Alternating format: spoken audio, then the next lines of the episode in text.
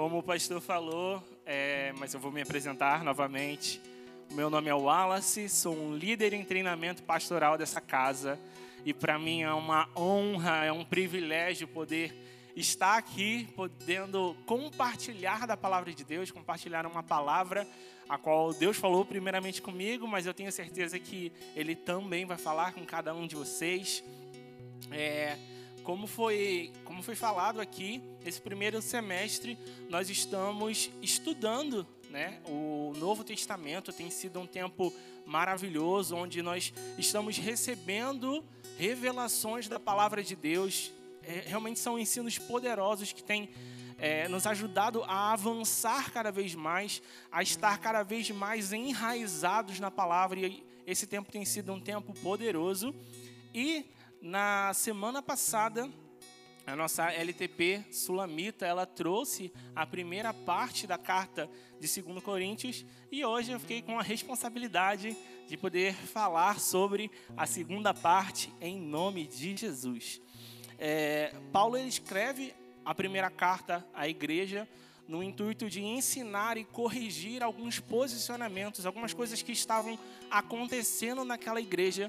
Então ele vai escrever a primeira carta para poder corrigir, para poder alinhar aquela igreja, e depois ele vai escrever uma segunda carta com mais ensinamentos, mais e mais ensinamentos para eles. E eu gostaria de trazer alguns pontos dessa segunda carta. Como foi dito, a carta foi escrita pelo apóstolo Paulo, direcionado à igreja de Corinto. Historiadores e arqueólogos estudiosos da Bíblia afirmam que a segunda carta foi escrita no mesmo ano da primeira. Um dos propósitos e provavelmente o principal motivo que Paulo escreveu essa carta era para a pregação genuína da palavra, combatendo falsos mestres que estavam tentando se infiltrar naquela igreja e trazer ensinos errados, ensinos que não eram da palavra, não eram aquilo que Cristo deixou para nós. E é, o apóstolo Paulo vai pregar contra esses líderes que estavam tentando descredibilizar a palavra. O apóstolo Paulo ele não vai usar com, com essa igreja a posição dele de autoridade, né? Ele tinha essa possibilidade, né, de usar de autoridade com aquela igreja, mas ao mesmo tempo ele vai em amor e corrige e realmente traz ensinamentos para aquela igreja. E algo que foi dito na semana passada, e que foi o que o Espírito Santo ministrou no meu coração, é que Paulo ele vai ensinar aquela igreja sobre sofrimentos que vão acontecer durante a caminhada. Todo aquele que serve a Deus durante a sua caminhada, durante seu percurso nessa, nessa jornada que temos de vida, várias coisas vão acontecer que vão tentar nos desanimar, nos é, desa, é, é, desanimar, desencorajar. E Paulo ele vai ensinar através da vida dele mesmo sobre algumas coisas nesse sentido, né? Vários desafios vão surgindo, mas Paulo vai tentar trazer para aquela igreja que todo aquele que está fazendo a obra de Deus, todo aquele que realmente se entrega a Deus e, e segue o chamado a qual Deus trouxe para a vida dele, vai sofrer com desafios o inimigo vai tentar de todas as formas parar aquele que se posiciona na vontade de Deus. Ele sempre vai tentar, mas o lindo dessa, dessa carta é que, enquanto Paulo fala sobre o sofrimento que nós passamos durante essa vida, ele também nos ensina que existem ferramentas, existem armas que Cristo disponibiliza para a gente para enfrentar essas coisas. Olha como Deus é bom. Ele não, não, não só nos chama, mas Ele nos capacita para poder cumprir essa obra. Olha que lindo. Não é só o desafio que vem, mas vem a provisão também. E ele vai dizer em 1 Coríntios, no capítulo 2, do verso 1 ao 4, o seguinte: Irmãos, enquanto estive com vocês anunciando o mistério de Deus, não fiz com ostentação de linguagem ou de sabedoria porque decidi nada saber entre vocês a não ser Cristo, Jesus Cristo, este crucificado. E foi em fraqueza, temor e grande tremor que eu estive entre vocês. A minha palavra e a minha pregação não consistiram em linguagem persuasiva de sabedoria, mas em demonstração do poder de Deus. Paulo entendia, ele queria passar para aquelas pessoas que, mesmo com os desafios que iam acontecer, não se tratava de algo natural que ia fazer com que eles continuassem essa jornada não se tratava de conhecimento humano, não se tratava de sabedoria humana, não se tratava da sua própria força, não, não se trata da nossa carne, não existe algo natural que vai fazer com que o Filho de Deus venha crescer ou resistir a essas, essas dificuldades. Mas quando falamos daquele que se coloca na presença de Deus, ele aceita Jesus e decide caminhar com Cristo, Cristo ele vai trazer armas celestiais para cada um de nós, que vão nos possibilitar a lutar, e não só lutar, mas como vencer essas batalhas. É, Deus vai capacitar não só os seus filhos para lutar, mas também para vencer. E podemos ver na vida do apóstolo Paulo um exemplo vivo sobre isso, a qual ele passou por perseguições, ele passou por prisões, açoites, tantas coisas e desafios que vieram sobre a vida dele, até um ponto que ele pensou que a sua carne, o seu corpo, não ia resistir mais. Mas é lindo que a convicção do apóstolo Paulo, e é a convicção que nós também temos que ter como filhos de Deus, é naquele que nos chamou. Aquele que nos chamou é aquele que vai nos capacitar. Nós servirmos um Deus que prover o que é necessário para que possamos passar por qualquer desafio. Aleluia, glória a Deus. Ele vai disponibilizar armas para cada um de nós para poder resistir esses desafios, esses obstáculos. 2 Coríntios 10, 3, 4 vai dizer: Pois, embora vivamos como homens, não lutamos segundo os padrões humanos as armas com quais lutamos não são humanas. Ao contrário, são poderosas em Deus para destruir qualquer fortaleza. E nesse capítulo, nesse trecho, o apóstolo Paulo ele estava corrigindo a igreja por uma perspectiva, um posicionamento errado de arrogância, algo que estava levando a igreja a, a se desvirtuar daquilo que é a palavra genuína de Deus. Mas ele vai falar que, tipo, não, não se trata da, da, da nossa sabedoria humana. Isso para nós é o de menos. Nós precisamos realmente recorrer a Cristo, porque dele vai vir toda a sabedoria. É através dele que nós vamos ter o escape, é o que vai fazer a gente prosseguir em todo momento. Então, depois que ele corrige essa perspectiva, né, ele nos traz esse ensinamento que nós não vamos servir a padrões humanos. O servo de Deus, ele não pode se guiar pelos padrões do mundo. Não se trata da nossa força, não se trata da nossa capacidade. Isso é um, é um ensinamento poderoso que nos alinha para um propósito celeste, celestial. Nos leva a entender que durante a nossa jornada, durante a nossa caminhada, mesmo com com essas dificuldades, com essas coisas que acontecem, não vai ser na nossa força que nós vamos ganhar. Muito pelo contrário, existe um lugar de dependência no Senhor que vai nos levar a vencer essas dificuldades. Ele nos provê o que é necessário para poder vencer. E enquanto eu estava estudando sobre isso, o Espírito Santo falou ao meu coração sobre diversas armas, diversas ferramentas que Ele tem para as nossas vidas, que vai fazer com que nós possamos vencer em todas as circunstâncias.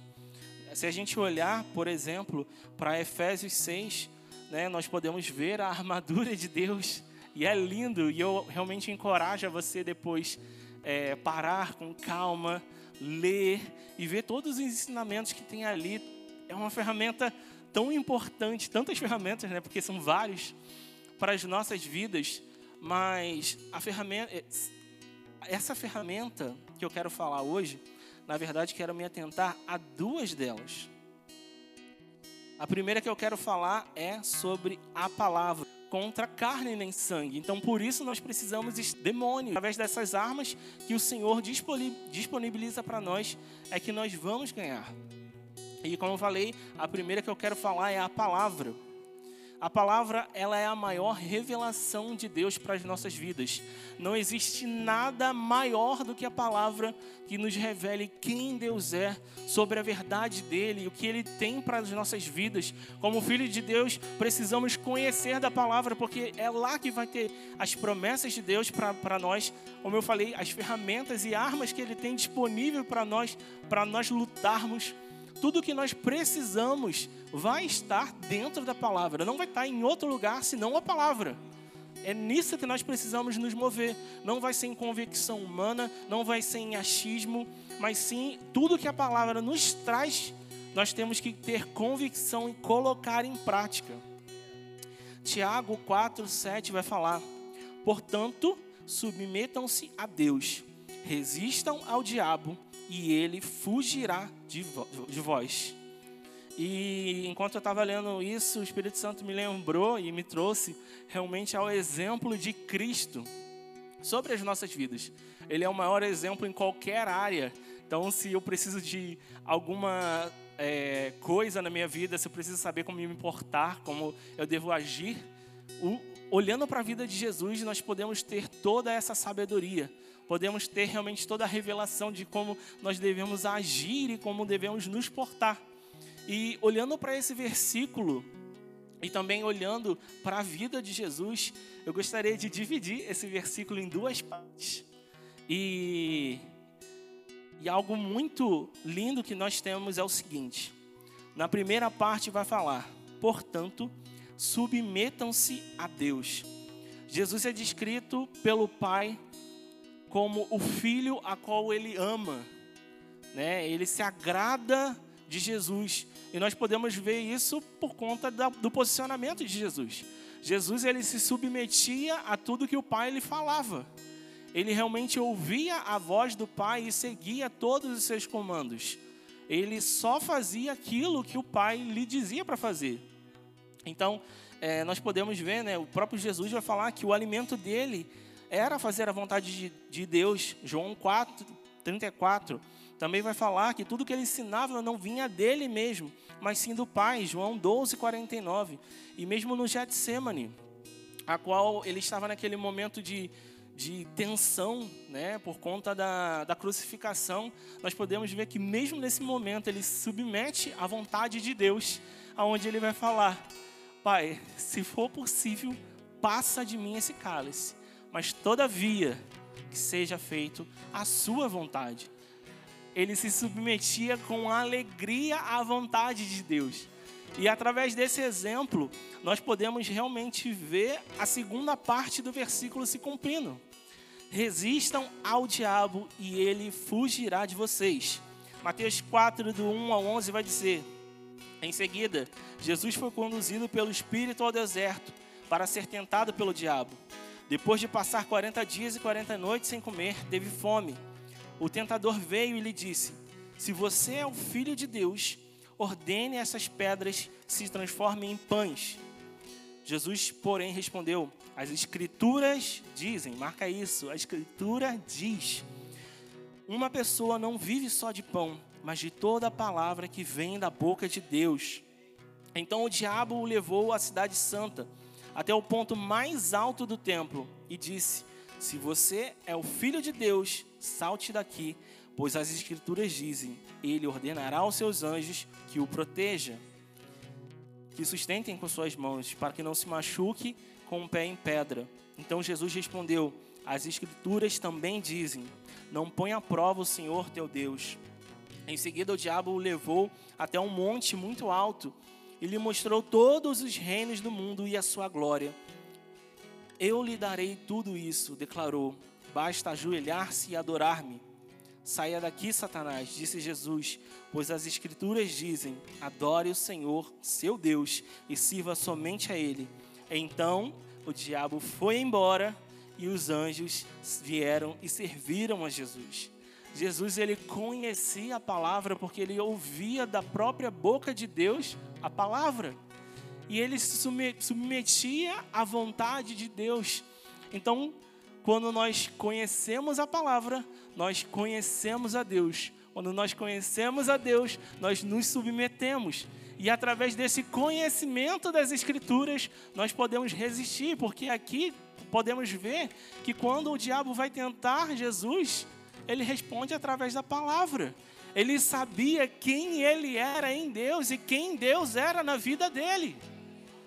Naquele momento, Jesus ele não se abalou, a sua, a sua, a, a, a sua fé em Deus não se abalou, ele tinha a convicção de quem ele era e de quem o Pai era na vida dele. Então, com isso, ele pôde realmente resistir ao diabo. E isso precisa ser algo que nós também passemos a fazer. Passar a buscar ainda mais conhecer quem Deus é através da palavra, porque vai ser ali que ele vai se revelar às nossas vidas vai ser através das palavras, da palavra, das escrituras, onde nós vamos poder saber que nós somos salvos, que nós temos cura, que Ele nos libertou do cativeiro, Ele tem promessas para cada um de nós disponíveis. Ele tem tantas coisas disponíveis que eu só vou entender e só vou poder me apropriar se eu conheço a palavra. Então, quando o inimigo ele vem para poder me tentar, me julgar, tentar me lembrar do meu passado, tentar tirar a minha identidade. Eu falo: não, não, diabo, você não tem autoridade sobre a minha vida, porque eu conheço a Escritura, eu conheço o que o meu Deus diz sobre mim, e através disso eu posso resistir ao diabo. Eu posso usar a autoridade que o Senhor me concedeu para poder resistir eu tenho realmente conhecimento da autoridade que eu tenho e eu entendo que o diabo não tem voz, não tem autoridade nenhuma sobre a minha vida. Quem governa a minha vida, quem vai ditar quem eu sou, é o meu Pai. Não é o mundo, não são falas, não são pessoas que vão tentar ditar ou dizer quem eu sou, mas eu entendo que é o Senhor que diz quem eu sou. Aleluia, glória a Deus. E a segunda é, arma, que não é uma arma especificamente, mas sem ela nós não podemos fazer nada, é o Espírito Santo. Sem o Espírito Santo nós não podemos fazer nada. João 15, 14, do 15 ao 17 vai dizer: Jesus continuou: Se vocês me amam, obedeçam aos meus mandamentos. Eu pedirei ao Pai e ele vos dará outro auxiliador o Espírito da verdade para que vocês, para ficar com vocês para sempre. O mundo não pode receber, não pode receber esse Espírito porque não pode o ver, nem o conhece, mas vocês o conhecem porque ele está com vocês e viverá com vocês. Atos 1:8 vai dizer: Porém, quando o Espírito Santo descer sobre vocês, vocês receberão poder e serão minhas testemunhas em Jerusalém, em toda a Judéia e Samaria e até os lugares mais distantes da terra. O Espírito Santo, ele é uma promessa para nós que somos filhos de Deus.